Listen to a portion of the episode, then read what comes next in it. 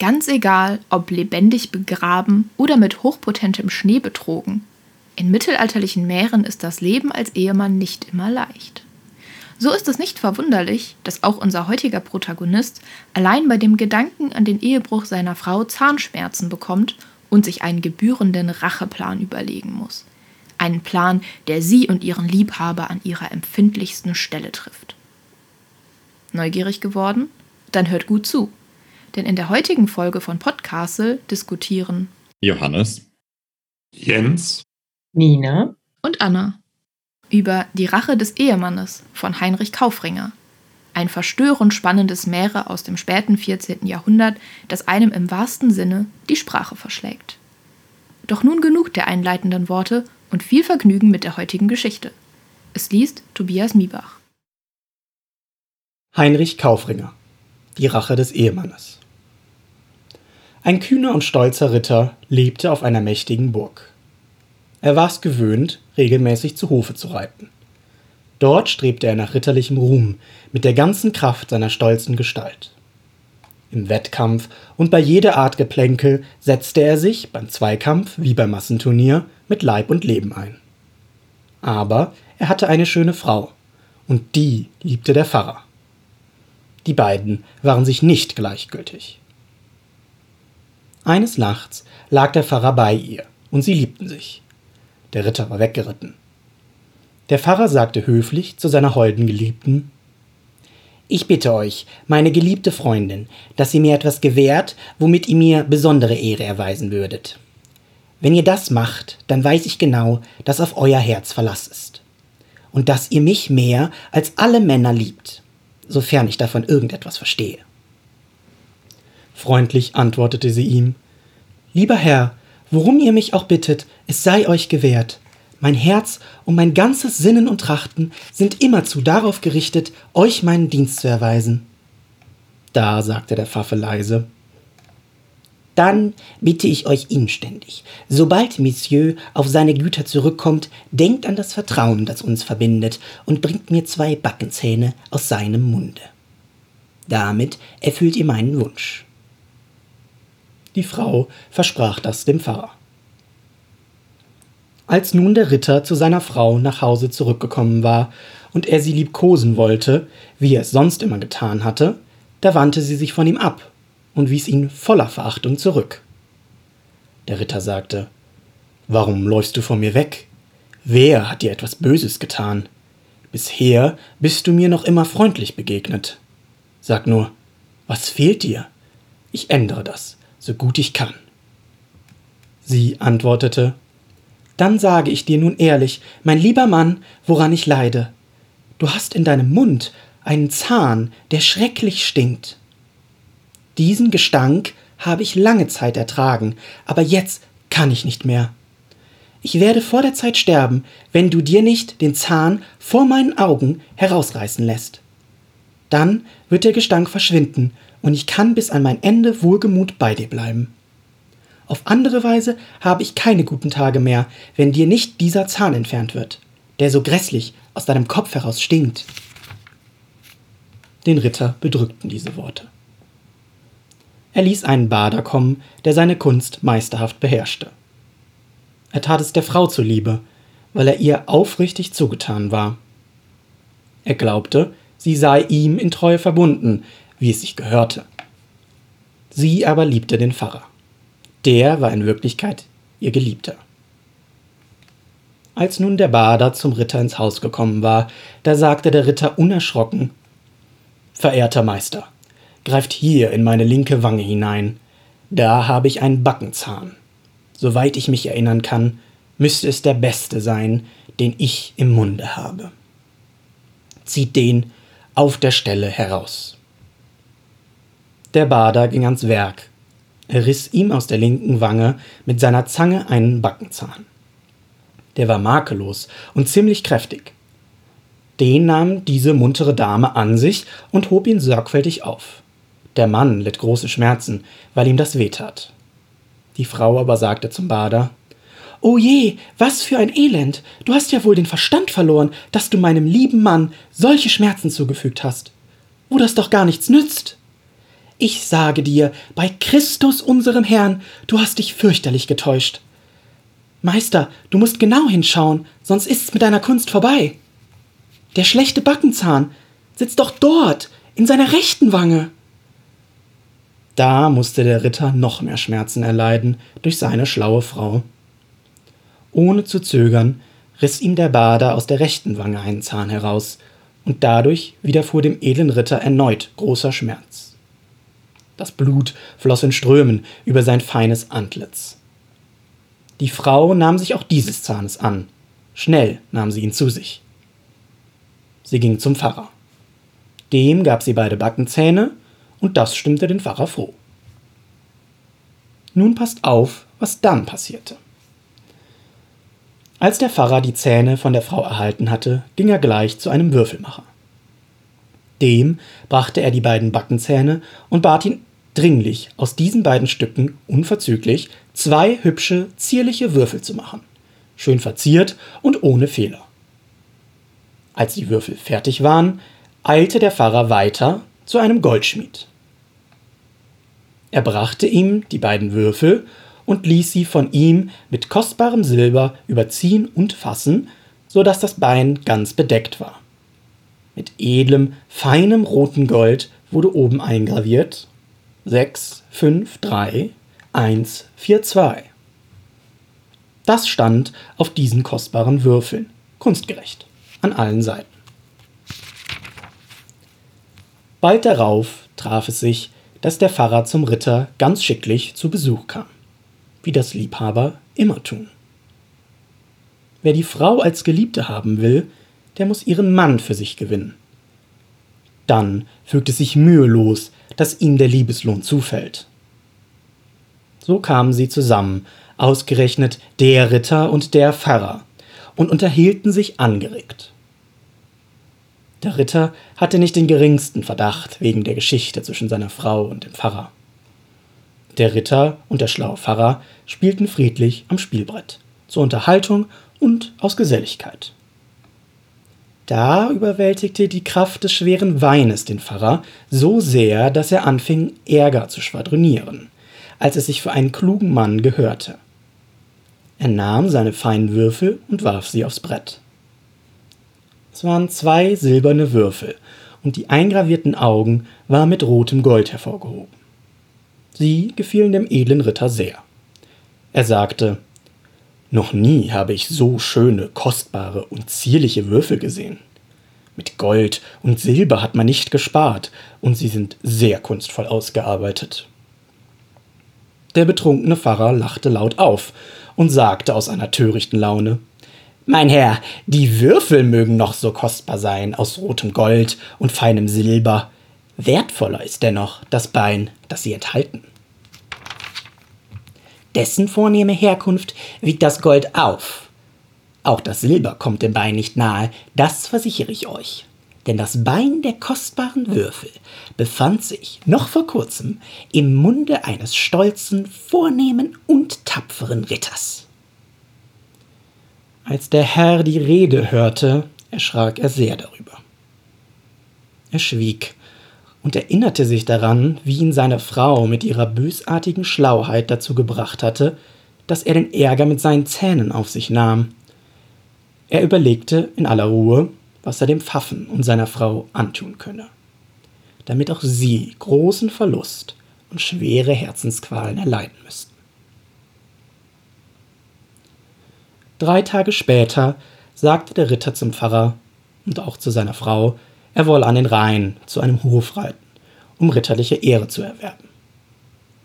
Er empfahl dem guten Pfarrer sein Haus und seine Frau. Das fanden sie beide nett. So verabschiedete sich der Ritter. Schnell überlegte er, wie er es so arrangieren könnte, dass er in kürzester Zeit heimlich wieder nach Hause kam und niemand das bemerkte. Er ging in die Schlafkammer hinein und setzte sich leise und gut versteckt hinter einen hohen Kasten. Danach wurde die Kammer ganz sorglos geöffnet. Der Pfarrer und die liebe Frau kamen miteinander herein. Sie glaubten sich völlig sicher. Da hatte sich der Pfarrer aber getäuscht, wie ihr gleich merken werdet. Es war ihnen schon das Bett bereitet. Der Pfarrer und die schöne Frau legten sich sofort hinein. Großes Vergnügen hatten sie aneinander, mit Umarmungen und Küssen, und erst recht, als sie miteinander schliefen. Das trieben sie so oft und so lang, bis die Nacht hereinbrach und es finster wurde in der Kammer. Dann hielt sich der Ritter nicht mehr zurück. Er trat leise ans Bett. Dort lag der Pfarrer gerade so, wie er eben noch gevögelt hatte. Seine Hoden hingen ihm ungeschützt am Arsch herunter. Der Ritter packte das alles schnell und hielt es mit der Hand fest, bis er ein Messer fand. Mit dem schnitt er dem Pfaffen Hoden und Sack unerschrocken ganz und gar vom Arsch ab. So wurde der Pfarrer ein Habenichts. Beinahe hätte er sich zu Tode geblutet. Das brachte die Frau in ziemliche Schwierigkeiten. Jetzt will ich Sie in Ihrer Bedrängnis zurücklassen und weiter von unserem ehrenwerten Ritter erzählen. Er verweilte nicht mehr länger, sondern ging rasch leise aus der Kammer. Sein Ziel hatte er erreicht, jedenfalls zu großen Teilen, aber noch nicht ganz. Nun sollt ihr erfahren, was er danach tat. Er kehrte geschwind zu seinem Pferd zurück, ritt weit weg von zu Hause und blieb einen guten Monat weg, bis er seine Angelegenheiten erledigt hatte. Ohne Umstände ritt er zu einem tüchtigen Weißgerber, der zuverlässig war in seinem Handwerk, und gab ihm den Auftrag, die Haut zu Leder zu machen. Und dazu ließ er die kleinen Hoden sorgfältig trocknen. Dafür entlohnte er ihn. Als das alles fertig war, ging unser kühner Ritter frohgestimmt zu einer Kramersfrau. Die sollte auch ihre Fähigkeiten und ihre guten Ideen dem Ritter zugutekommen lassen. Er sagte: Ich bitte euch dringend, dass ihr mir aus dem Lederstückchen ein hübsches Beutelchen macht. Das geschah ohne Verzug.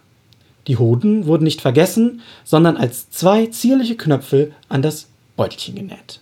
Unten an die beiden Zipfel. Darauf wandte sich der Herr ohne langes Überlegen an einen Goldschmied. Der machte auch ein Geschäft damit, dass er die beiden zierlichen Knöpfe und das hübsche Beutelchen mit Gold und Silber fein verzierte. Dafür bekam er einen guten Preis. Als der Beutel fertig war, hielt sich der Herr nicht länger auf und ritt wieder zurück in sein Land. Er traf die Frau in Trauer an. Sie sagte Mein lieber Mann, der Pfarrer, dein guter Freund, liegt schwer erkrankt da nieder. Das muss dich eigentlich sehr schmerzen, denn er hat immer treu zu dir gestanden. Das kannst du mir glauben. Geh zu ihm und sprich ihm dein tiefstes Bedauern aus. Er sehnt sich sehr nach dir. Der Ritter sträubte sich nicht und tat, worum die Frau ihn bat. Er ging zum Pfarrer hinein. Der lag da in Schmerz und Qual und in einem ziemlich üblen Zustand. Als der Pfarrer den Ritter erblickte, hieß er ihn willkommen. Dafür dankte ihm der Ritter höflich. Er klagte über die Krankheit des Pfarrers, doch es tat ihm überhaupt nicht leid. Dem Pfaffen ging es sehr schlecht. Als der Ritter das sah, zog er aus seiner Tasche das schöne und kostbare Beutelchen. Er sagte das habe ich euch mitgebracht. Oft habe ich an euch gedacht. Ich wollte nicht mit leeren Händen kommen. Das Beutelchen ist sehr hübsch und außerdem kostbar und kunstvoll, mit Gold und Silber hergestellt und sorgfältig ausgearbeitet. Ich schenke es euch gerne. Als der Pfarrer den Beutel sah, da sagte er Meine ganze Qual wird mir erleichtert, auf dem Beutel richten sich alle meine Wünsche, denn der ist so schön und vornehm, dass er mir Kraft gibt. Der Ritter antwortete Wie kostbar er auch durch das Gold und das Silber jetzt ist, so ist doch das Leder noch viel vornehmer. Ich will euch das erklären. Die Knöpfe, die daran befestigt sind, und das Beutelchen, das jetzt so schmuck aussieht, die hingen noch vor kurzem einem Pfaffen unterm Arsch. Noch nie bin ich so aufrichtig gewesen, wie ich es jetzt sein werde. Herr Pfaffe, Nichts anderes steht euch bevor, als dass ihr jetzt in dieser Stunde den bitteren Tod von meiner Hand erleiden werdet. Es sei denn, ihr lasst sofort meine Frau zu euch kommen. Die ist euch immer treu gewesen, sie hat euch ständig umarmt, geküsst und ohne Maß mit euch gezüngelt. Das lasst ihr jetzt erneut tun, oder ihr könnt keine Nachsicht von mir erwarten. Wenn sie dann ihre Zunge in euren Mund steckt, dann beißt sie ihr auf der Stelle ab, unerschrocken und flink. Wenn ihr das ohne Umschweife tut, dann verspreche ich euch in aller Herzlichkeit, euch nichts mehr zuleide zu tun und schließe Frieden mit euch. Wenn ihr es aber nicht macht, so kann euch niemand mehr helfen. Euer Leben wird zu Ende gehen. Niemand wird das verhindern können. Als der Pfarrer diese Worte hörte, da überkam ihn noch größere Qualen. Er wünschte sich nichts weiter, als dass der Herr verschwende und ihm am Leben ließe. Er wollte ihm gerne gehorchen und alles das bereitwillig tun, was der Herr verlangte und ihm vor Augen gestellt hatte. Der Pfarrer hatte sich entschieden, das zu tun. Darauf ritt er, ritt er weg. Danach schickte der Pfarrer, dieser verstümmelte Mann, eilends nach der Frau. Die kam freudig und voll Eifer zu ihm gelaufen. Sie sagte, Geht es euch nicht besser? Er antwortete, So schlimm war es noch nie. Da ihr nun bei mir seid, kommt her mit eurem roten Mündchen, damit meine Not gelindert wird. Sie kam ihm mit dem Mund entgegen. Er sagte darauf, Kommt doch noch näher mit eurer Zunge, das wünsche ich mir von ganzem Herzen. Darum bitte ich euch, meine Geliebte, dann werden alle meine Schmerzen leichter. Die Frau gewährte ihm alles, was er von ihr wollte.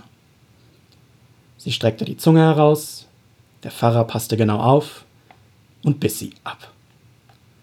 Eine schlimme Belohnung hatte er ihr so gegeben.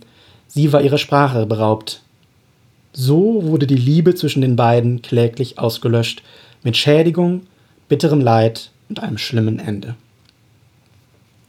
Die Frau gehört jetzt zu den Stummen. Sie sagte Lel, lel und sonst nichts. Das war das, was sie sagen konnte. Lel, lel, lel, lel, rief sie laut. Sonst konnte sie nichts mehr sagen. In verzweifelter Stimmung lief sie nach Hause. Der wackere Ritter sagte Warum läufst du denn so schnell? Sie antwortete nur Lel, lel, lel, lel. Er sagte Was ist passiert? Sie konnte ihm nichts anderes erwidern als immerzu Lel, lel. Er tat so, als wüsste er nichts davon und als täte es ihm von Herzen leid. Aber er ging der Frau von nun an aus dem Weg und hatte für dahin keinen Umgang mehr mit ihr wie früher. Ein halbes Jahr später hatte der Ritter alle seine Freunde und Verwandten zu einem Fest eingeladen. Auch die ganze Verwandtschaft der Frau war eingeladen worden. Das machte der Ritter in der Absicht, den Verwandten vor Augen zu führen, was die Frau angestellt hatte und um sie loszuwerden. Denn er hatte von dieser Frau nur noch den Schaden, Schande und Schmach und keine Spur von Ehre. Das machte dem Ritter großen Kummer. Obgleich die Geschichte nicht öffentlich bekannt war, litt er wegen ihr doch sehr. Als sie sich nun zu Tisch gesetzt und alle getrunken und gegessen hatten, da kam sie in Stimmung, wie das bei Festen so ist. Da vertreibt man sich meist die Zeit mit mancherlei Erzählung. So erzählte man sich auch hier von manch einer schönen Frau und von stattlichen Männern, allerlei artige Geschichten. Schließlich fing auch der Gastgeber an, ihnen eine Geschichte vorzutragen, als sei es ein Zeitvertreib. Er sagte, Jung, alt, merket jetzt auf das, was ich neulich gehört habe. Es hat sich vor wenigen Jahren zugetragen. Da lebte ein Ritter von hoher Abkunft, der hatte eine ausgesucht schöne Frau. Die liebte er mehr als sein Leben. Aber diese unselige Frau zog einen Pfaffen in den zärtlichen Liebesspielen dem edlen, tapferen Ritter vor, denn Frauen machen ja nie das Richtige, wie schon die Alten gesagt haben. Der Pfarrer und die schöne Frau hatten sich eines Tages zusammengetan. wie man mir erzählt hat, und lebten in einträchtiger Liebe. Der Pfarrer hatte die Frau so betört, dass sie alles, was er wollte, tat, denn sie liebte ihn aufrichtig. Nun legte der Pfarrer es darauf an, dass die Frau ihm die Gunst gewähre, ihm ohne Umschweife zwei Backenzähne aus dem Munde ihres Mannes, des edlen, ehrenwerten Ritters zu bringen. Die Frau gehorchte.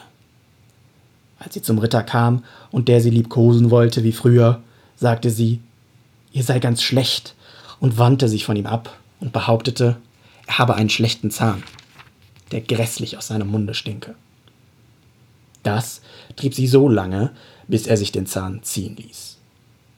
Danach hörte sie nicht auf, sie sagte, das sei nicht der richtige Zahn gewesen und brachte es mit ihrem Gekeife so weit, dass dem Ritter noch ein Zahn aus dem Munde gerissen wurde. Die Zähne gab sie beide dem Pfarrer. Der war darüber recht vergnügt. Er ließ daraus zwei schöne Würfel machen, dem edlen Ritter zum Spott. Nachdem das vorgetragen war, ergriff jeder Einzelne das Wort, und man war sich im Urteil einig. Diese Frau habe den Untergang verdient. Sie müsse ihr Leben verlieren. Da sagte der edle Ritter, ich entdecke euch nun den wirklichen Sinn. Ich bin nämlich der Ritter, dem man die Zähne gezogen hat. Aber das ist nicht ungerecht geblieben. Denn dafür hat dieses ehrlose Weib ihre Zunge als Pfand verloren. Die hat ihr der Pfarrer ausgebissen. Auch der Pfarrer ist arg hereingefallen, dem habe ich ganz sorgfältig seine beiden Hoden abgeschnitten. Nun habt ihr das Urteil gesprochen, dass die Frau dafür ohne Erbarmen ihr Leben verlieren solle. Ich will sie damit beschenken, dass sie am Leben bleiben darf und ich will ihr auch für ihren Lebensunterhalt 200 Pfund oder noch mehr aussetzen, wenn sie nur völlig aus meinem Leben verschwindet und nicht mehr bei mir wohnt. Unsere Ehe ist aufgelöst. Daran trägt sie die ganze Schuld. Ich werde ihr auf ewig meine Gunst nicht mehr gewähren. Die Verwandten nahmen darauf die arme Frau ganz schnell zu sich. Die sagte nur Lellellell. So hat sie für ihre Untat gebüßt. Damit ist die Geschichte zu Ende. Ach ja, die mittelalterliche Dichtung. Fein ziselierte Romantik, subtile Bildsprache, sympathische Helden. All das haben wir euch heute leider nicht mitgebracht.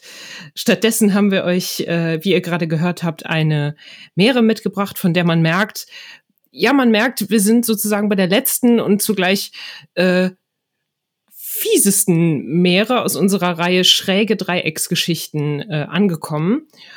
Und ich will auch gar nicht lange vorwegreden, äh, sonst würde ich dem der, der Geschichte ja sozusagen den Zahn ziehen und einfach direkt mal an meine Mitstreiterinnen und Mitstreiter abgeben. Ähm, ja, wie habt ihr diese Meere so empfunden? Was hat die so tief in euch mit, mit euch gemacht? Ähm, wir sind ja jetzt schon öfter mal beziehungsweise einmal in der Meere des Strickers über eine äh, Ehefrau gestolpert, die ihren Ehemann seiner Zähne beraubt. Und das ist ja schon ein, also es ist schon irgendwie so ein bisschen verstörend, dieses Motiv, aber man kann auch nicht genau so richtig greifen, worum es dabei geht. Was denkt ihr da so drüber? Es ist vor allem auch wieder ein Pfarrer mit von der Partie. Ja. Das ist, äh, dass du da noch nicht direkt drauf eingegangen bist, das hat mich jetzt ja gerade schon fast überrascht, dass wir wieder diesen, diesen netten Mann Gottes da haben, der da irgendwie äh, nicht ganz das tut, was er tun sollte. Ich weiß nicht, ich glaube, das genau ist der Gewöhnungseffekt. Ich bin, was Pfarrer in der Meerendichtung angeht, einfach schon so abgestumpft. Man sieht den Pfarrernamen und denkt sich immer schon so, ja, ach Gott, unehrlicher Sex.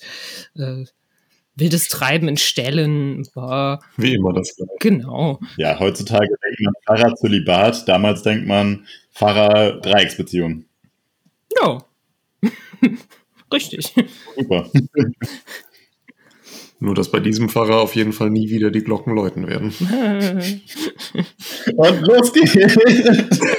Und damit willkommen zur Tafelrunde. Das war Nummer eins. Echte Wortspiele und Badumts. äh, subtil, überschwellig, unterschwelliger Humor. Jens hat witzetechnisch den Sack zugemacht. Und Nummer zwei, ich mache jetzt so einen Timer. äh, nicht einen Timer. Wie nennt man das? Ein Ticker? Nee. Auch nicht, Nee, keine immer, Ahnung. Wenn, immer wenn ein dummer Hodenwitz kommt, machen wir so ein Glockenläuten im Hintergrund. Genau. Jingle Bells, Jingle Bells. Zum Glück sieht Ich man. weiß ja nicht, diese Niveaulosigkeit, eine hodenlose Frechheit. Und Nummer drei. So, Leute, zum Thema. Wir waren eigentlich, also meine Frage war ja, ähm, wir hatten da auch so im Vorfeld dieser Aufnahme schon so ein bisschen drauf rumgekaut, haha, ähm, warum die Ehemänner in diesen Meeren immer ihre Zähne verlieren müssen. Das ist ja schon ein bisschen seltsam. Wie kann man das so deuten? Also ich hätte da, also ich hatte da schon so eine Idee, aber, aber habt ihr da irgendwie Ideen? Jens? Ja, eine absolut großartige Idee, weil der Zahn der Zeit an der Beziehung nagt. Das ist die einzig logische Erklärung für mich. Wow. Uh. Okay, Anna, vielleicht was anderes, was Schöneres? Nein. Oh, nee, das nicht. Weil, äh, weil der Ehemann seinen Biss verloren hat. Das finde ich auch nicht schlecht. Das ist auch nicht schlecht. Also ich habe kein, kein weiteres Wortspiel mehr, das jetzt irgendwie noch das Schade. erheitern könnte. Ja, Schade. Nina, aber erzähl doch mal deine, deine Theorie. Ich bin schon ganz gespannt. Ja, ich hatte, ähm, also meine allererste Theorie ist noch etwas halbgar. Ähm, und zwar erinnerte mich diese Sache mit dem Zähneziehen an meine alljährliche Weihnachtslektüre von Terry Pratchett, Hockfather. Also im Deutschen heißt es, glaube ich, Schweinsgalopp. Und da geht es, ohne zu viel zu verraten, um eine sehr, sehr alte Form der Magie. Und die ist so alt, dass sie schon gar nicht mehr als Magie wahrgenommen wird. Und zwar ist es, wenn du ein Stück von jemandem besitzt.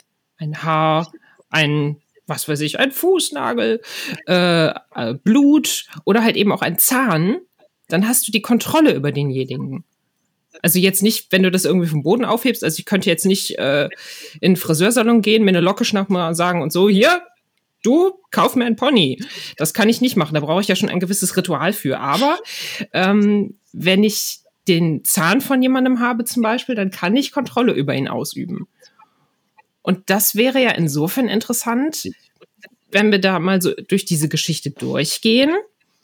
Der Pfarrer sagt zu der Ehefrau, besorg mir zwei Backenzähne von deinem Ehemann. Da könnte man symbolisch so ein bisschen auch auf das zurückgreifen, was Anna gesagt hat. Äh, Er verliert seinen Biss. Er kann ihnen in einem gewissen Sinne nicht mehr gefährlich werden.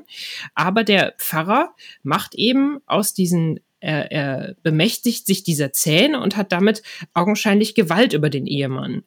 Und deswegen sagt er vielleicht auch, ähm, dass das Silber und das Gold, in das die Zähne, also dass das, äh, diese Würfel eingefasst sind, gar nicht so wertvoll ist, sondern das Bein darunter, weil es eben wirkungsmächtiger ist, viel wertvoller ist. Und dann würde das Ganze nämlich auch äh, Sinn ergeben, dass der Ritter am Ende gewinnt, weil der Ritter sich eben der Hoden des Pfarrers bemächtigt. Und da wären wir wieder bei der guten alten Blutmagie.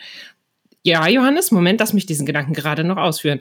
Ähm, dann wären wir bei der guten alten Blutmagie, dass wenn du Blut von jemandem besitzt, auch Kontrolle über ihn ausübst, nur halt sogar noch etwas stärker, weil im Blut eben der Lebenssaft steckt.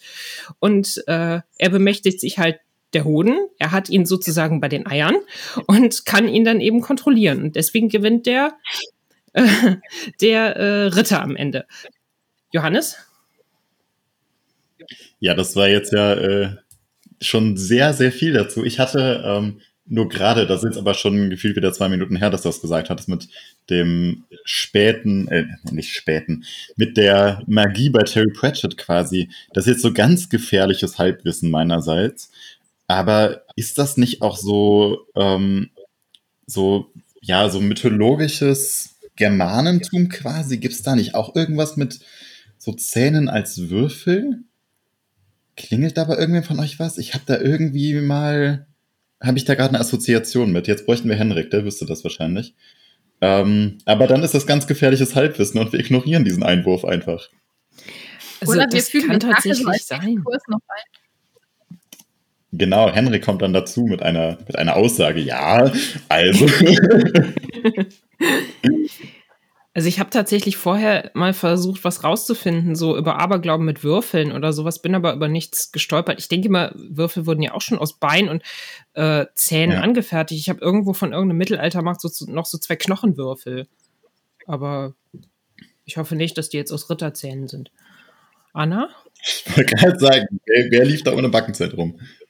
Äh, ja, zu den Würfeln wäre mir jetzt nur ganz banal eingefallen, dass die ja schon so für Schicksal stehen und dann, also das würde ja dazu passen, irgendwie, er hat ihn dann damit in der Hand und sein Schicksal.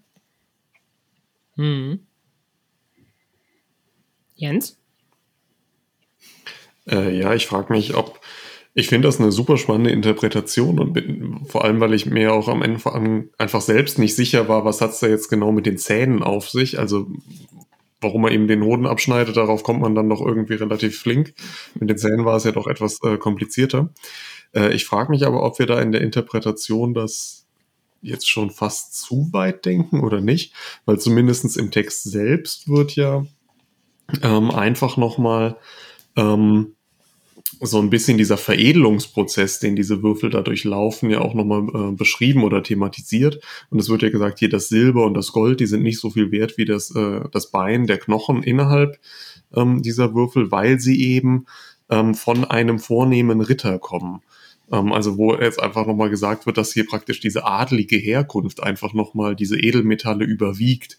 Ähm, und das wird auch tatsächlich nochmal wörtlich so gesagt in Vers äh, 178, äh, der Adel das Gold hinwiegt. Also irgendwie einfach, dass diese adlige Herkunft das Ganze nochmal halt veredelt und auszeichnet. Mhm. Und ähm, da habe ich mich dann gefragt, ob es nicht einfach bei diesem Würfeln und diesem Säckchen nicht einfach auch um so ein bisschen so Gegenstandsanalogien geht. Also so ein Würfelsack, das gibt's ja doch äh, recht geläufig eigentlich. Also Das nach dem Motto, ob man jetzt das weiter strickt. Aber dann bin ich für mich selbst jetzt noch zu keinem Ergebnis gekommen, wie das dann am Ende zu diesem Zunge rausschneiden passt. Also Das war aber auch tatsächlich meine erste Assoziation war, dass er den Sack quasi passend zu den Würfeln jetzt gestaltet. Also das Genau. war tatsächlich erst meine Vermutung, dass das irgendwie damit zusammenhängt, aber das wurde ja überhaupt nicht miteinander verknüpft dann. Ähm, vielleicht wollen wir aber ja direkt an der Stelle, wo wir jetzt gerade schon bei den Motiven der Körperteile sind, auch noch die beiden anderen gerade irgendwie mit besprechen. Dann haben wir da Ja, gerade eine eine. Äh, Dann aber nur ganz kurz, weil du jetzt meintest, das wird hier nicht so direkt thematisiert, dieser Zusammenhang da zwischen den Würfeln und diesem Sack.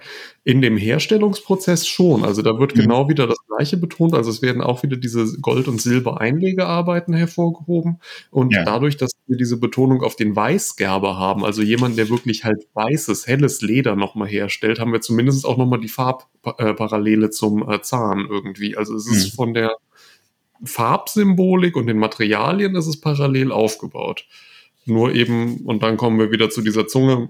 Keine Ahnung, wie die jetzt äh, genau dazu passt. Ja, das Interessante ist aber ja irgendwie, dass die Zunge dann, finde ich tatsächlich, wenn man jetzt mal irgendwie das Motiv ausdeuten möchte, irgendwie doch das, das Leichteste ist, wenn man da jetzt irgendwie mal so ganz simpel rangehen würde, ist es halt eben ihr Stimmverlust quasi, ne? Also, dass sie ja irgendwie sich nicht mehr quasi selber äußern kann oder halt eben auch die, ähm, die List nicht weiterführen kann. Das ist ja irgendwie, finde ich, das, was mit dieser Zunge doch sehr leicht verknüpfbar ist als Motiv.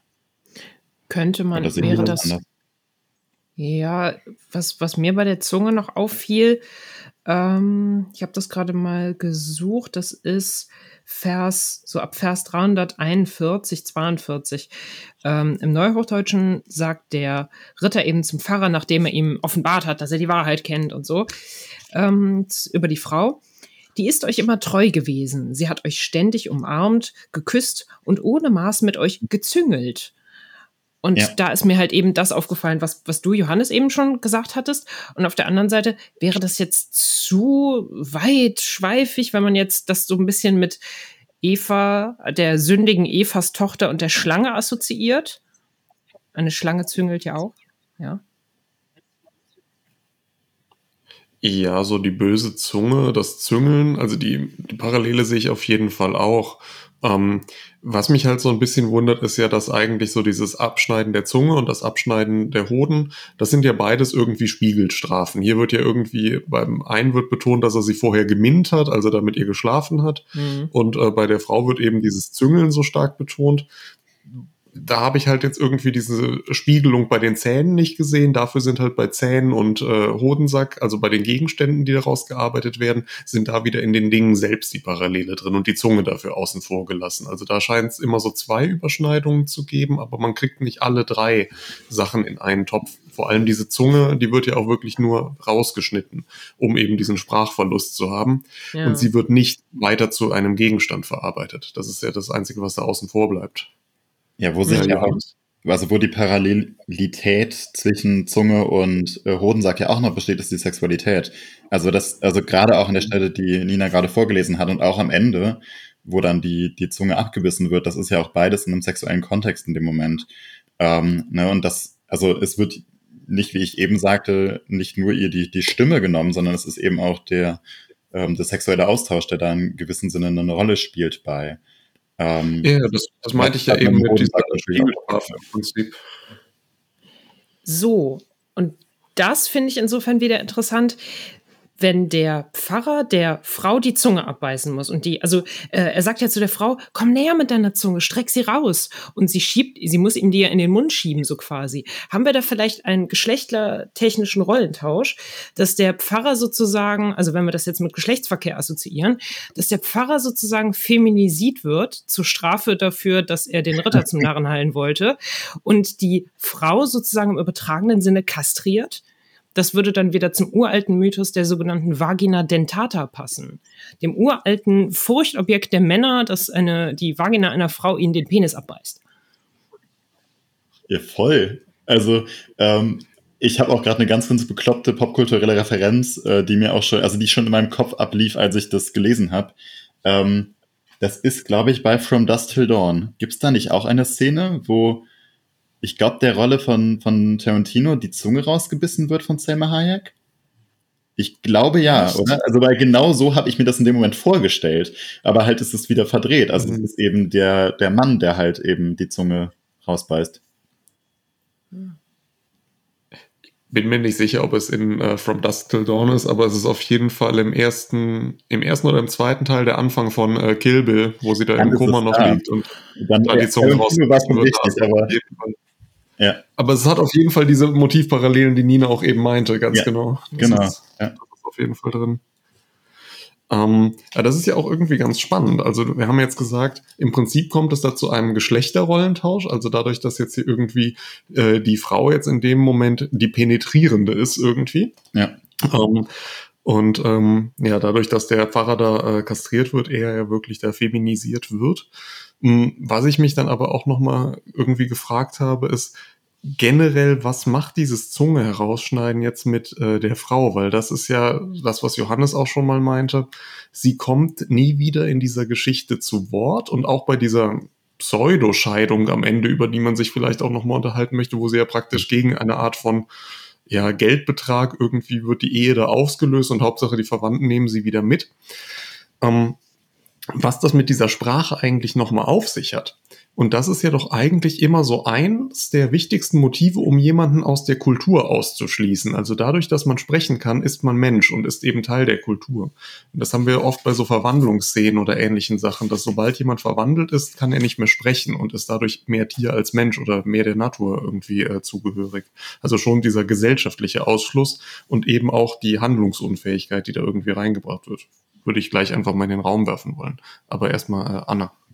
Ähm, ja, dazu. Also ich finde, zum einen, sie kann sich nicht verteidigen nachher. Als er die Geschichte erzählt, also der, der Ehemann kann die Geschichte so erzählen, wie er sie empfunden mhm. hat und ihre Sicht nicht ähm, erklären. Ob das jetzt viel geändert hätte, ist die andere Sache. Aber sie hat nicht die Möglichkeit, sich mhm. zu verteidigen. Ähm, sie wird vermutlich keinen neuen Mann finden, ähm, das passt ja auch zu dem Ausschluss aus der Gesellschaft. Also welcher Ritter ja, oder so welcher Ritter würde denn eine ähm, Frau heiraten wollen, die nicht sprechen kann? Und ähm, Ritter Beringer. Und ähm, ja, was wollte ich noch sagen? Es fällt mir gleich wieder ein. Macht ihr mal weiter. Ja das, was du gerade noch meintest, dass sie praktisch sich nicht verteidigen kann, dass sie nicht ihre Version dieser Geschichte darlegen kann, fand ich gerade sehr, sehr spannend, weil wir haben ja hier nochmal so diese Zusammenfassung am Ende durch den Ritter bei dieser Anklage der gesamten Geschichte, also dieses so ein Phänomen von Retextualisierung innerhalb der Geschichte nochmal, was ja doch irgendwie spannend ist, weil da drin ja eigentlich keine neuen Informationen geliefert werden. Sie werden ja eigentlich nur, wird das Ganze nochmal wirklich relativ detailliert nochmal zusammengefasst, nur für diese Gerichtsverhandlung für die Verwandten. Aber da hätte man ja auch sowas sagen können wie, er legte die Geschehnisse der Verwandtschaft dar und daraus wurde der und der Schluss gezogen. Aber es wird wirklich nochmal betont, was geschehen ist. Also das fand ich auffällig. Hab, bin da aber auch noch nicht zu irgendeinem Schluss mitgekommen. Äh, Anna? Ähm, vielleicht dient das so ein bisschen seiner eigenen Rechtfertigung, entweder vor sich oder auch vor den Verwandten. Ähm, das passt auch zu dem, was mir eben kurz entfallen war. Und zwar, er wird ja schon beschrieben als irgendwie Ehemann und er hat sie geheiratet und ich bin mir jetzt nicht mehr sicher, ob er, ob am Anfang auch gesagt wurde, dass er sie irgendwie toll findet oder liebt oder irgendwas. Aber dadurch, dass also seine Rache ist es ihm dann wert, dass er sich nachher auch von dieser Frau trennen muss, weil dadurch, dass sie ja nicht mehr sprechen kann, sie ihm Schande bereitet. Also auch dadurch, dass er sie öffentlich irgendwie anklagt, aber das ist ja mehr, also das ist ja vor den Verwandten und damit vor Zeugen und damit irgendwie auch rechtsbindend, so diese Scheidung, aber trotzdem, er kann nachher nicht mehr mit ihr zusammen sein oder verheiratet sein, weil das für ihn eine Schande ist, dass seine Frau nicht sprechen kann und das nimmt er einfach so in Kauf, weil und dann erzählt er eben diese ganze Geschichte, warum er das in Kauf nimmt. Äh, ich glaube, Johannes war zuerst. Ach so, ja, ich hätte jetzt sonst gerade Jens äh, einmal vorgelassen. Achso, ja, ich wollte direkt äh, daran ähm, anschließen. Moment, jetzt habe ich fast den, jetzt habe ich den Faden verloren oder nicht? Nein, habe ich nicht. Ähm, genau. Das, was du meintest, äh, wird auf jeden Fall betont an ein oder zwei Stellen im Text. Also, dass ähm, dieser Ritter sie sehr liebt und dass sie irgendwie, also es ist ähnlich, wie wir es dann auch schon mal beim, bei den anderen Geschicht hat, Geschichten hatten, so, es gab hier den Mann und der liebte seine Frau über alles und wie sein Leben und so. Dieses Motiv haben wir hier auch drin. Was hier allerdings spannend ist, ähm, dass vom Ritter immer nur seine Ehre betont wird und auch dieser Ehrverlust durch die Schande, die er durch die Frau bekommt. Aber diese Minnebeziehung und diese Liebesbeziehung, die wird nie in den Vordergrund gerückt. Das ist immer nur der Betrug und der daraus resultierende Schaden an seiner Ehre. Und dieses Wort Ehre wird ja wirklich sehr regelmäßig hier fallen lassen. Ebenso die Betonung auf Ritter und Adel. Also wir haben hier schon so ein bisschen ähm, eine Geschichte, die weniger auf diese individuelle Beziehung zwischen den beiden äh, abzielt und auch nicht auf diesen individuellen Schmerz, den der Ritter, glaube ich, empfindet beim Herausfinden dieser, äh, dieses Betrugsszenarios äh, zwischen seiner Frau und dem Pfarrer, sondern nur die rechtlichen und eben halt ja, Konsequenzen für das Ansehen des Ritters. Ist ja auch irgendwie spannend. Gerade wenn wir, was haben wir sonst immer mal geguckt, wenn wir uns so die Sympathielenkung in diesem Text nochmal anschauen, welche dieser Figuren hier eigentlich so am besten wegkommt finde ich das doch irgendwie so eine sehr sachliche Darstellung, ohne dass man da jetzt groß emotionalisiert. Aber vielleicht Jetzt geht das. Passt, finde ich, meine Wortmeldung gerade sogar auch noch besser, als sie eben gepasst hätte. Ähm, ich finde nämlich sehr interessant den Punkt, was du eben schon mal angesprochen hast, Jens, dass er ja am Ende nochmal alles zusammenfasst quasi. Und er fasst mhm. es ja nur bis zu einem gewissen Punkt zusammen, beziehungsweise er fasst es bis zu dem Punkt zusammen, ähm, als fremde Geschichte quasi, die er erzählt, ähm, bis es ihn selber betrifft. Und seine Rache wird dann wiederum im Gegensatz zur Geschichte nur ganz, ganz kurz in zwei Versen sind es, glaube ich, ähm, thematisiert, was dann in der Gegenüberstellung wieder eine andere Bewertung hat. Ne? Also es ist eher dieses, ähm, dieses hier, das ist schon erledigt, ich will die jetzt nur noch loswerden. Ähm, so ein bisschen, was da drin steckt bei ihm. Ähm, während er halt die Geschichte, da wird aber das, was sie gemacht haben, eigentlich vor allem herausgestellt. Ja, aber auch nur bis zu einem Punkt. Bis zu dem Punkt, an dem äh, die anwesenden Verwandten das Urteil sprechen. Ne? Also genau. Also es wird ja, es endet ja damit, dass gesagt wird, hier, der, ähm, er, der Pfarrer, ließ daraus zwei schöne Würfel machen, um halt äh, dem edelmütigen Ritter äh, zu spotten. Dann ist erstmal Ende, dann kommt das Urteil, sie sagen, okay, die Frau, die das getan hat, die muss ihr Leben dafür verlieren.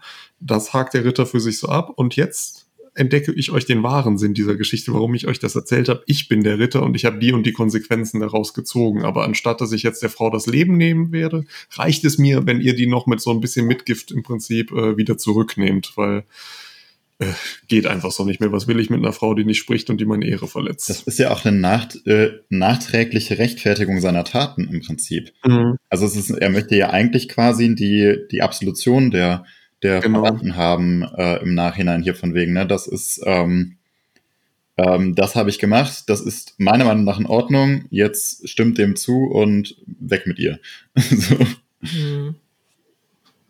Ja, das ist, also wir hatten noch eben schon mal den Begriff der Sympathielenkung und ich finde, das ist gerade in diesem Bericht des Ritters schon doch schon etwas deutlicher. Also man muss sich ja mal überlegen, er spricht ja quasi, also er erzählt eine fremde Geschichte, aber er spricht ja über sich selber und dann sagt er hier in der Übersetzung, ähm, also er konnotiert die Frau negativ, indem er sagt, nachdem der erste Zahn gezogen wurde. Danach hörte sie nicht auf. Sie sagte, das sei nicht der richtige Zahn gewesen und brachte es mit ihrem Gekeife so weit, dass dem Ritter, also Keifen ist ja schon irgendwie ein bisschen unschön. Und danach kommt, äh, diese Zähne gab sie beide dem Pfarrer. Der war darüber recht vergnügt. Er ließ daraus zwei schöne Würfel machen, dem edelmütigen Ritter zum Spott. Das ist ja schon eine sehr hm. deutliche äh, positive Konnotation für sich selber.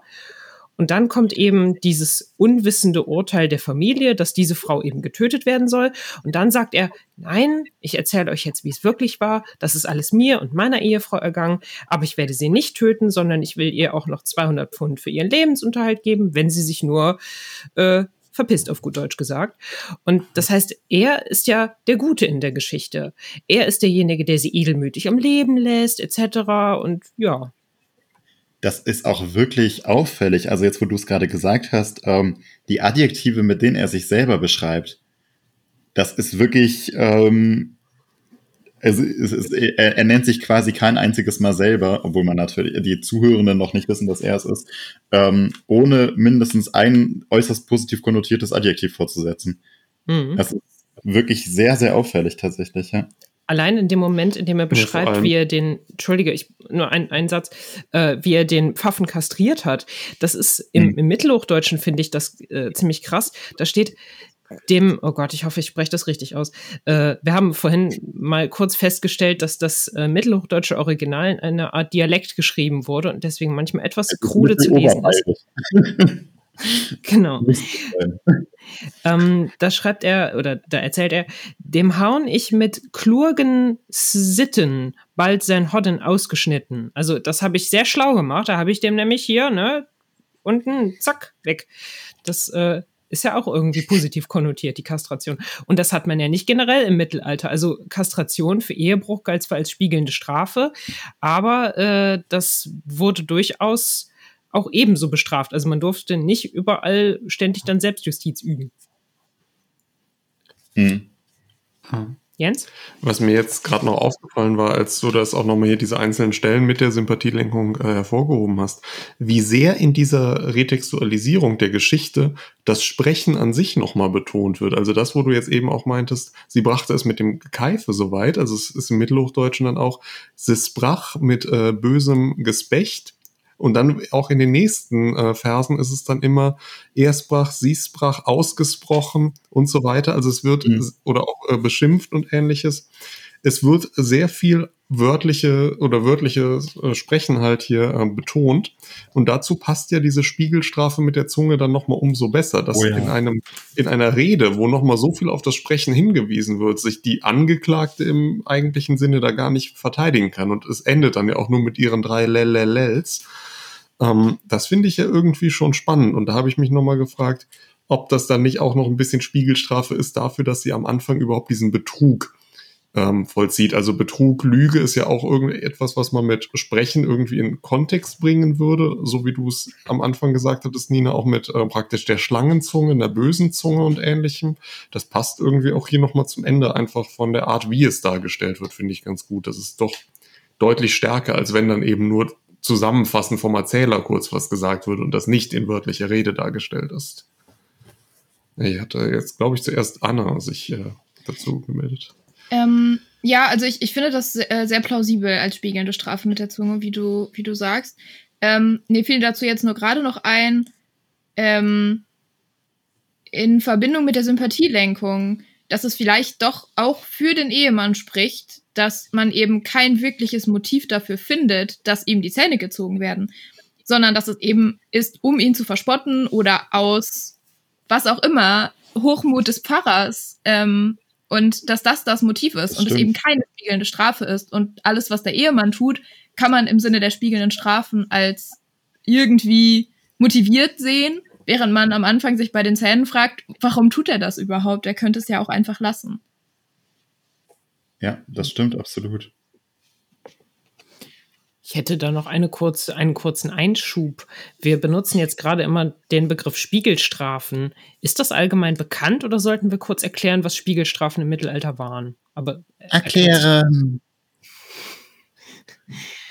Ähm, also man kann vielleicht sagen, dass spiegelnde Strafen dadurch, dass es im Mittelalter auch Körperstrafen gab, ähm, ja, wie sagt man das, dass äh, man an dem Körperteil bestraft wurde, mit dem man das Verbrechen begangen hatte. Also spiegelnd dann eben. Also wenn ein Dieb zum Beispiel was gestohlen hat, dann äh, ist ihm eben die betreffende Hand abgehackt worden, durchaus.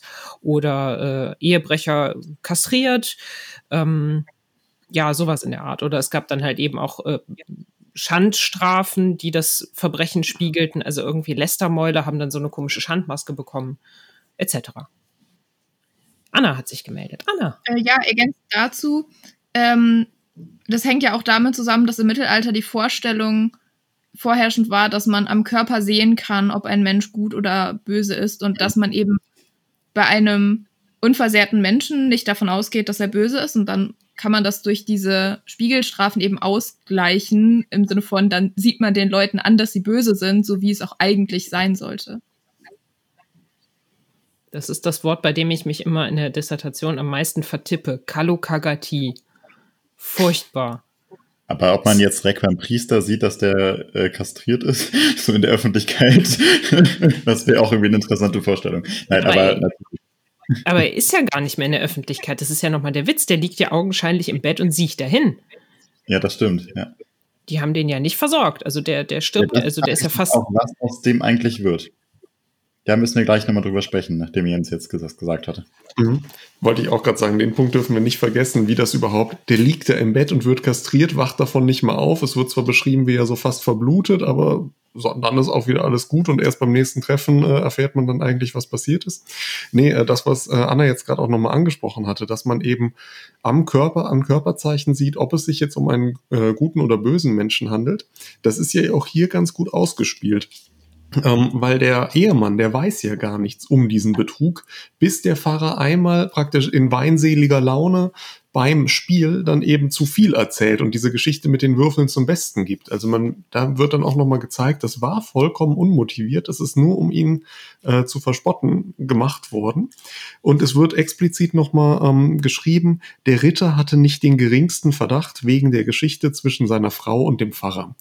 So, und dann wird die Szene wiederum anders eingeleitet. Der Ritter und der schlaue Pfarrer spielten friedlich am Spielbrett zur Unterhaltung und aus Geselligkeit. Also das, dieses Motiv Würfel und Würfelsäckchen, Spielsachen, ähm, wird hier nochmal irgendwie mit eingebracht, weil es wird ja doch nochmal betont, dass eben hier jetzt feine Würfel aufs Brett geworfen werden.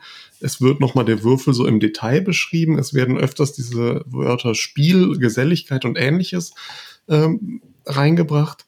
Und ich finde, das ist doch noch mal parallel zu diesem Zähne ausziehen. Für die ist das ja auch nur ein Spiel eigentlich. Also ein Spiel hat ja selbst auch nicht groß Motivation. Es dient primär der Unterhaltung. Und ähnlich war es halt mit diesem Betrug und dieser List am Anfang. Und es wird aber auch dann erst beim Spiel wieder aufgedeckt. Keine Ahnung, ob das uns jetzt zu irgendwie was hinführt. Können wir am Ende zur Not auch rausschmeißen. Aber und eher jetzt nochmal zur äh, Kastrationsszene Zweckszeit überwandern, außer ihr habt da irgendwie coole Ideen nochmal dazu, die noch spannend sein könnten.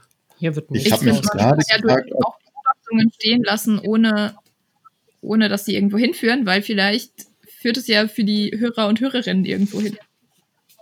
Ich habe mich gerade kurz gefragt, ob tatsächlich das äh, Wort Zungenspiel genannt wird. Ich habe es aber auf die Schnelle nicht gefunden. Ich hatte irgendwie kurz die Assoziation.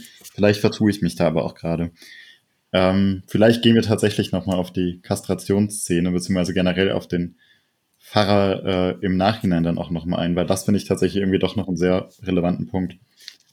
Ja. Also was ich Möchtest vielleicht du da direkt den Aufschlag machen oder? Oh, sorry, jetzt bin ich. Nö, ist nicht schlimm. Ja, ich, äh, ja, ich weiß auch noch nicht so genau. Also ich würde Jens da schon so zustimmen. Ich habe gerade noch mal nachgesehen zu dem Moment, wo der Pfarrer eben um diese Zähne bittet. Das ist ja eine Art Liebesbeweis. Es geht ihm ja darum, dass die Ehefrau ihre Treue ausdrücken soll, dadurch, dass sie dem Ehemann eben dazu bringt, seine Zähne herzugeben. Ich meine, ein, ein Ritter ist ja auch ein gewalttätiger Beruf, jetzt im Gegensatz zum Pfarrer. Ähm, ist ja vielleicht auch so ein bisschen mit, man, man nimmt einem Raubtier ja auch die Zähne, wenn man es ungefährlich machen will. Ist ja vielleicht auch so eine im übertragenen Sinne eine Kastration. Es ist alles eine Kastration in diesem Text. Alles.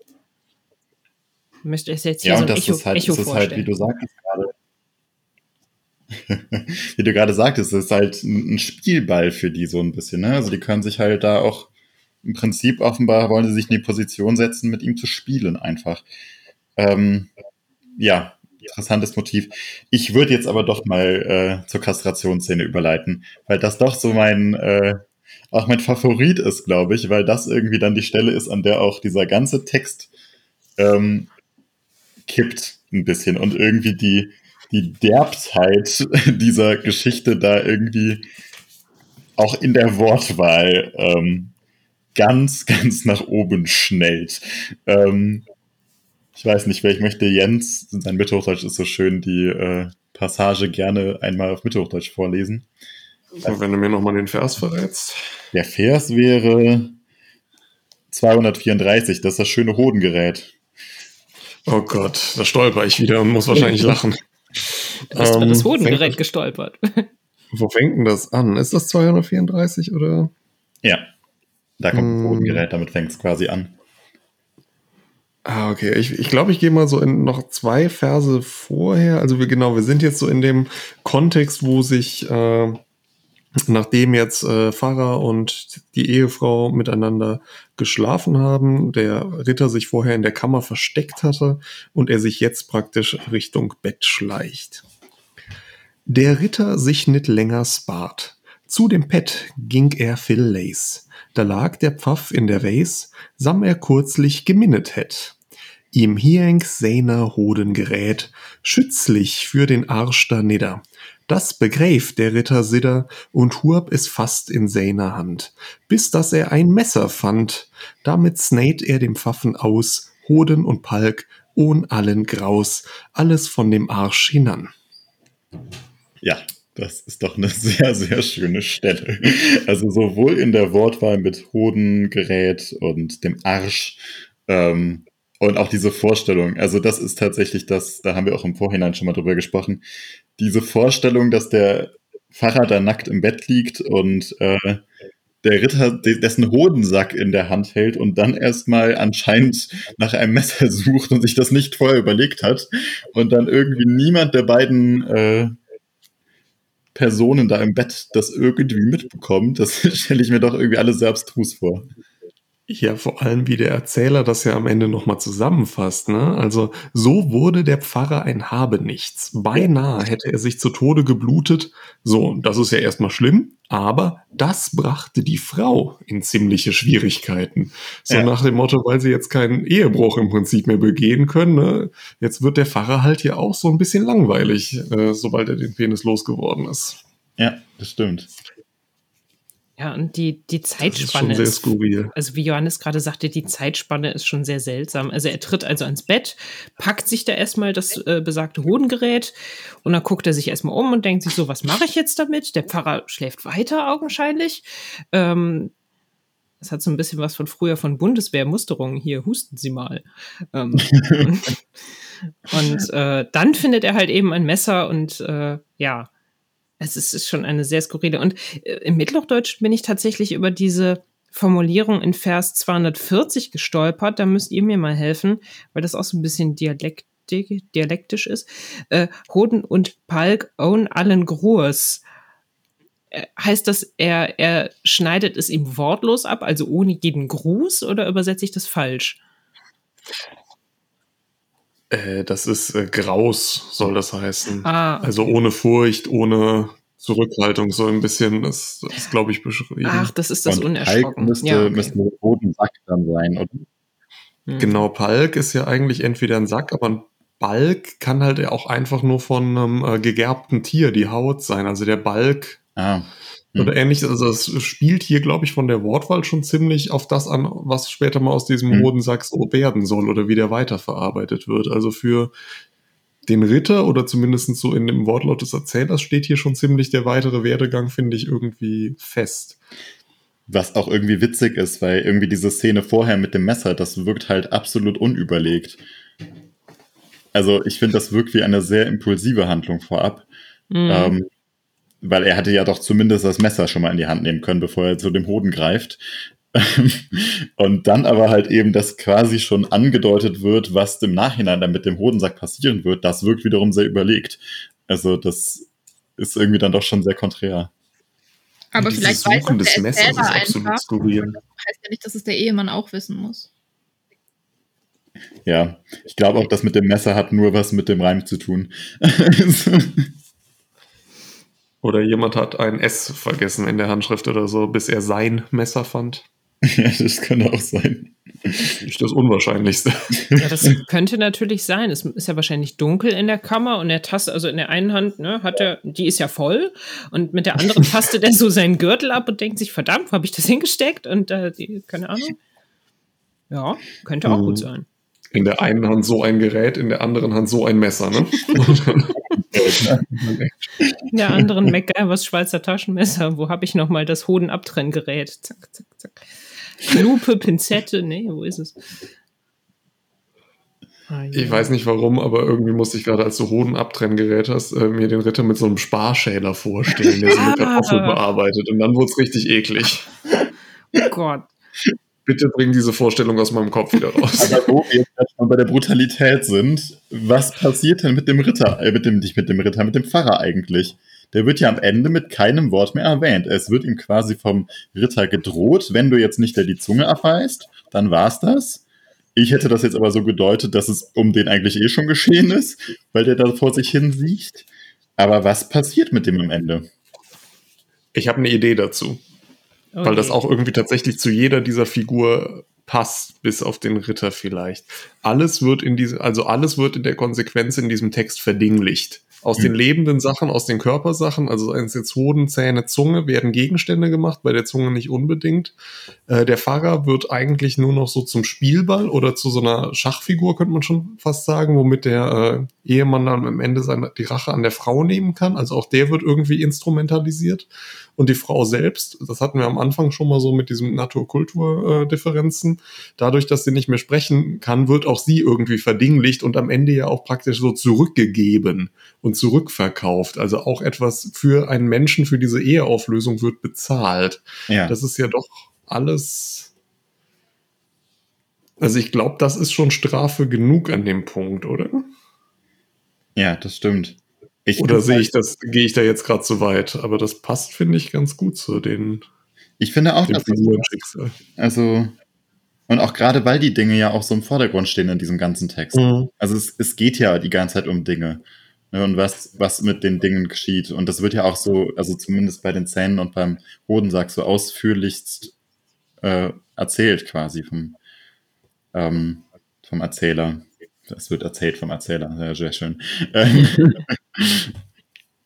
Ja. Finde ich gut. Würde ich mich anschließen.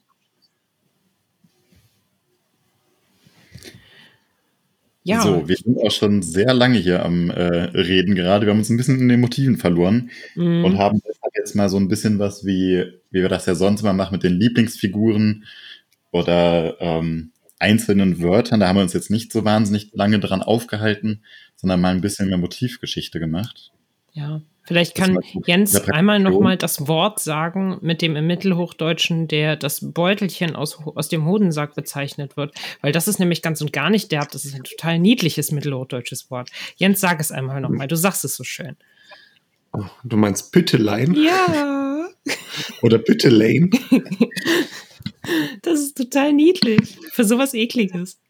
Ah, Ich muss, jetzt brauche ich aber kurz ein, genau, da ist sogar so ein schönes äh, Vers, äh, wo er sich das, äh, diesen Hodensack dann verarbeiten lässt. Das ist ja auch schon fast hier das Wort zum Sonntag, Vers 270 und die folgenden. Er sprach, mit Fleiß ich eupit, dass ihr mir aus dem Irschlein macht ein filfeines Püttelein. Total ich finde das sehr schön wieder zum Püttelein was ja wirklich sehr niedlich klingt, dann da, dagegen dann das Hodengerät steht. Das ist ja irgendwie die Gegenüberstellung sehr, sehr falsch. Ja. Anna, sag was. Ach so, ich wollte nur so zum Abschluss vielleicht schon mal ähm, Vorfreude wecken, weil ähm, wir uns ja schon überlegt haben, wie wir vielleicht ein bisschen weitermachen wollen mit diesem Podcast.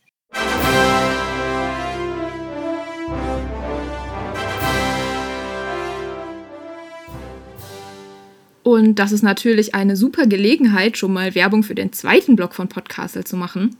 Dort wird es weniger brutal und dafür romantischer. Außerdem widmen wir uns, wie wir glauben, bekannteren Stoffen. Wir starten in der ersten Folge mit Pyramus und Tispe, widmen uns dann in der zweiten Folge dem Tristan-Stoff und schließen den Blog mit einer Folge zum Thema Minnesang ab. Es ist also hoffentlich für jeden was dabei. Musik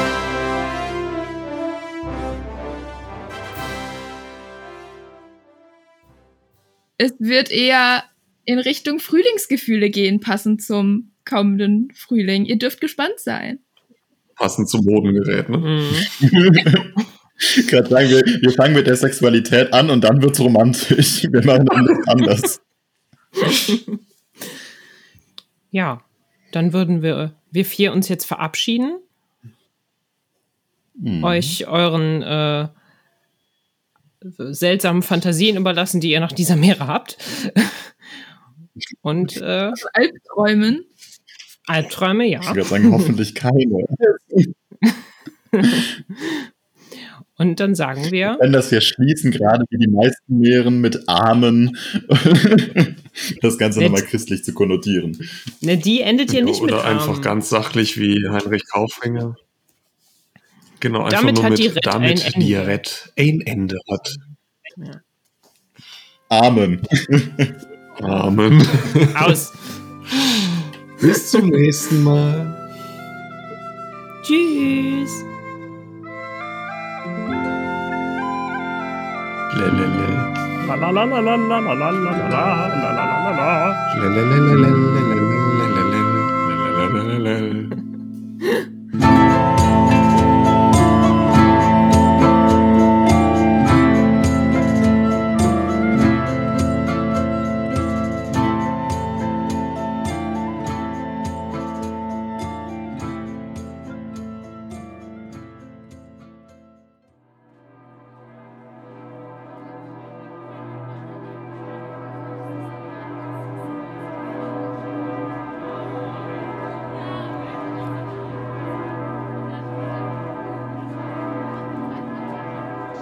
Hochzeitsglocken am Artushof und auf der Gralsburg.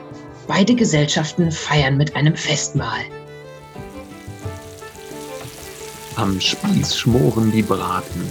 Mmh, doch dann der Abwasch. Angebranntes Fett. Die Gralsritter nehmen Seife und Sand.